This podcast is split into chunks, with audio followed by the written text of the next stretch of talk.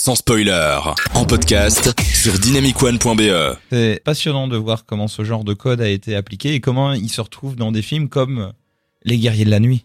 Ah oui, tout à fait. Alors, moi justement, je vais partir là où Thierry s'est arrêté, justement avec la fin du code ACE et le renouveau du cinéma à travers le nouvel Hollywood. Mais avant ça, je voulais vous poser une question. Est-ce que vous aimez les films violents? Ouais. ouais. Ouais. ouais. Eh ben, ça tombe bien, parce que moi, j'adore ça. Donnez-moi des bagarres, des fusillades, des litres d'hémoglobine aspergés à l'écran, et je suis un homme heureux. Mais j'ai une mauvaise nouvelle pour vous. Ah. C'est bien connu, les films violents, eh ben, ça rend violent. Bah ouais, bah ouais. On atteste le nombre de criminels qu'on a autour de la table ce soir. hein. Je ne vois pas de quoi tu parles. Ouais, ouais. Désolé, ça c'est mon bracelet électronique à ma cheville. Tu penses à mes amis Ouais. imaginaires ça? Oui, c'est ça, ils sont là, en prison. Mais en fait, le cinéma a souvent été accusé d'inciter son public à la violence. Aux États-Unis, le code ACE, dont Thierry vient de nous parler, a permis aux studios d'exercer un contrôle sur ce qui était permis de montrer ou non à l'écran. Exit les scènes de violence explicites, qui risquaient d'affecter un public considéré comme particulièrement influençable. Mais la disparition du code ACE en 66 incite les réalisateurs émancipés en partie du contrôle des studios à adapter à la violence dans leurs films. Les années 70, à travers le nouvel Hollywood, sont donc le terrain d'expérimentation sur ce qui peut ne pas être montré à l'écran en termes de violence. Je sais pas s'il y a quelques films que vous connaissez de cette époque, des années 70, qui sont Le particulièrement- nouvel Hollywood? Ouais. Oui, bien sûr. et qui sont Ouais. particulièrement violents. Bonnie and Clyde. Ah, Bonnie et Clyde, le Jaws. premier d'ailleurs. Jaws. Oui, c'est bah, le premier blockbuster, donc c'est Ouais, un peu facile, mais Bah, en fait, il y en a pas mal comme ça qui vont expérimenter autour de la violence. Hmm. On peut citer par exemple Le Parrain de Ford Coppola, oh, avec les fusillades, ou La Horde Sauvage, si vous avez jamais vu, de Peckinpah, Ouais. avec ses fusillades sanglantes dans, le, Ouais, dans, ouais, le ouais. désert, euh, dans le désert mexicain. Voilà, il y a tout un ensemble de films comme ça. Alors, euh, encore Orange Mécanique, que vous connaissez bien, mais également Délivrance, ou encore Chien de paille de Peckinpah aussi. Voilà, plein de films que je vous conseille de voir, et qui justement mettent en scène la violence, à la fois dans des univers violents, mais également dans des situations ordinaires, donc qui explorent un peu le thème de la violence dans le quotidien. Mais la plupart de ces films reçoivent l'acclamation du public et de la critique. C'est un vrai succès. Mais certains d'entre eux sont accusés d'inciter leurs spectateurs à reproduire la violence montrée à l'écran. Et aucun film de cette période n'a été plus accusé de ça que Les Guerriers de la Nuit de The Walter Hill, ou The Warriors dans son titre original. Je sais pas si vous connaissez ce film. euh, Karim Debache en a parlé, c'est possible? Ah, c'est possible, mais je ne pense pas. J'ai le souvenir qu'il a parlé d'un film euh, très mauvais euh, dans la série Crost euh, sur des guerriers justement dans les rues.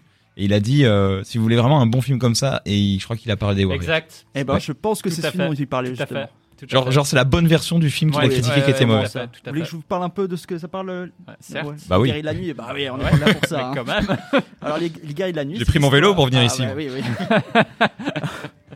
Alors les guerriers de la nuit racontent l'histoire des Warriors, un gang new-yorkais dont les membres se rendent à un rassemblement organisé par Cyrus, le leader charismatique d'un autre gang.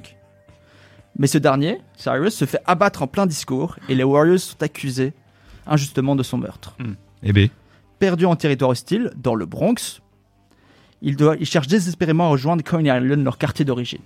Donc du nord jusqu'au tout sud de, de New York. Un désert à traverser. et c'est grand d'ailleurs. Et oui, c'est grand, surtout le New York de cette époque. Et en fait, à leur trousse, des tonnes de gangs, des polices cherchent à les capturer, morts ou vifs. Alors, États-Unis, un- avec un tel scénario, à la sortie euh, en 79, ce film a un vrai succès. Il a seulement coûté 4 millions de dollars et a eu très peu de promotion. Mais il y a beaucoup de jeunes qui sont très intéressés par le film et par les, gangs et, euh, et les, euh, et les scènes de violence qui sont dans ce film. Mais les articles, justement, pas longtemps après sa sortie, ce film va pas mal critiquer et va être accusé de pas mal de meurtres et de violences autour, euh, autour du cinéma. Ouais, ouais, ouais. En fait, il y a plusieurs jeunes hommes qui se font euh, tirer dessus ou qui se font poignarder à la sortie. Euh, cinéma, c'est dans tous les journaux. Et du coup, les critiques et les politiciens euh, sont vraiment, sont vraiment inquiets et accusent ce film d'être la cause de toutes ces violences. Il n'en faut pas plus pour que les studios de production décident de retirer toutes les affiches du film. Bon, ça, ça dure seulement deux semaines. Elles sont remises après euh, sur les. Mais ils ont. Hop, on n'a rien vu. Ouais, c'est ça. Et ils le remettent, mais ils enlèvent le slogan. Et le slogan, il titre Ce sont les armées de la nuit. Ils sont près de 100 000. Ils sont cinq fois plus nombreux que les flics. Ils pourraient diriger New York. Parce que, en fait, on pense que c'est un- une incitation à l'émeute, Ah, Ouais, en fait, ce ouais, type de discours. tout à fait. Mais alors vous me demandez, ça doit être un film particulièrement violent alors. euh, Ah ouais, ouais, en fait, pas tant que ça. Quand vous voyez, en fait, c'est plus West Side Story que Orange Mécanique. Ah bon Eh ouais, ouais, Qu'est-ce ouais. que tu veux dire Bah, Je veux dire que le film lorne plus du côté du fantastique que du réaliste. Mhm. Euh, les gangs se ressemblent, ne ressemblent pas vraiment à des vrais gangs, c'est plus euh, des boys bands avec des uniformes assortis. West Side Story, quoi, ça, exactement. mais- Ouais, c'est- ça, vraiment ça. Vous avez par exemple les Fury.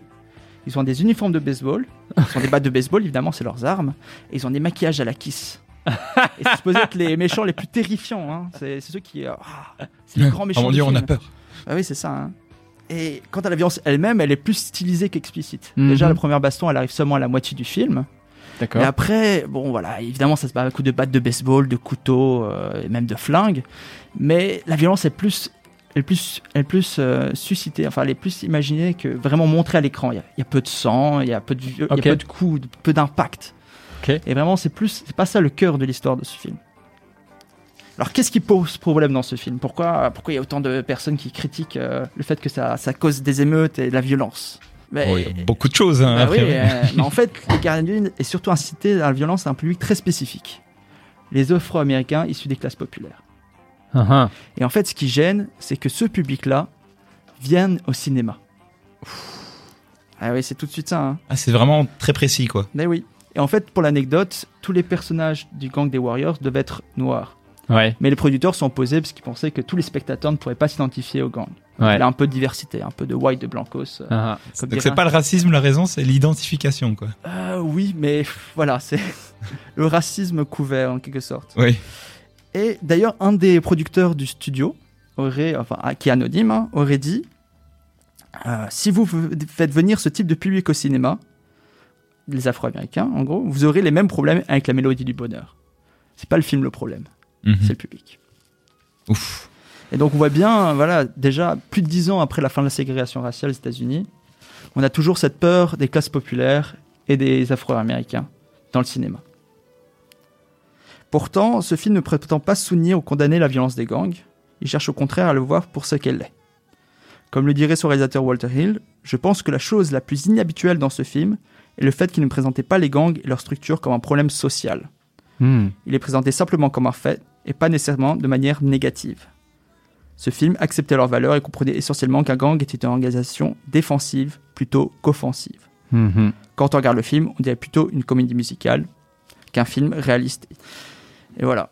Voilà ce qu'on peut dire sur les Warriors, qui est malgré tout, toutes les critiques qu'il a pu subir, un film qui a réussi à devenir un film culte, avec euh, des gens qui le suivent toujours euh, actuellement. D'ailleurs, aux 40 ans euh, de l'anniversaire des 40 ans du film, les acteurs étaient réunis et il y avait plein de gens qui venaient déguisés en, en Warriors et tout ça.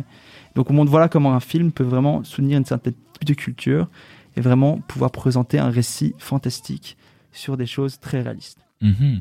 Sortez les battes, on va aller péter la gueule au censeur, hein, parce que franchement là. il- Surtout dans le contexte de ce film. Heureusement que le film est sorti parce que ça, ça aurait pu pour le même prix être un film qui ne sort jamais. Je pense qu'il y a des films qu'on connu ça, ils, ils ne sortent jamais ils- et à un moment ils deviennent juste euh, soit une sortie confidentielle au mieux, voire euh, détruits euh, sans doute. Il y a des films certainement comme ça, donc euh, c'est une chance que le film ait fonctionné et euh, j'imagine a rendu ses lettres de noblesse avec le temps. Parce que c'est vrai que les critiques à sa sortie parlaient de la violence, mais certains parlaient aussi des, des dialogues qui sont un peu rigides, hein. ça fait un peu mécanique et un peu, euh, Ah bon? un peu superficiel. Ok, Et c'est- bah, voilà, c'est c'est pas très réaliste dans les, dans les dialogues. ok. Et, les perso- et c'est beaucoup de jeunes acteurs en fait qui étaient euh, dans ce film. Mhm. Mais au fur et à mesure, en fait, comme c'est une histoire très concentrée, c'est très centré sur ces warriors qui euh, justement doivent s'échapper. Ça, ça fait que le film a un rythme vraiment excellent et qui fait un vrai film de, voilà, de, de cinéphile quoi. On peut vraiment suivre l'histoire tous les et on ne s'ennuie jamais. Est-ce Ça a que, pardon, oui? Ça a l'air hyper euh, intelligent en fait euh, comme film. De- pas pas Ouais. dans le sens intellectuel, mais dans le sens euh, bien bien pensé, bien vu, euh, subtil. euh. Ah, ça a l'air vraiment intéressant. Mais c'était encore une fois euh, super intéressant et on a voyagé des années 30 aux années 70 entre Thierry et Mathias et on va se retrouver un petit peu dans la modernité juste après.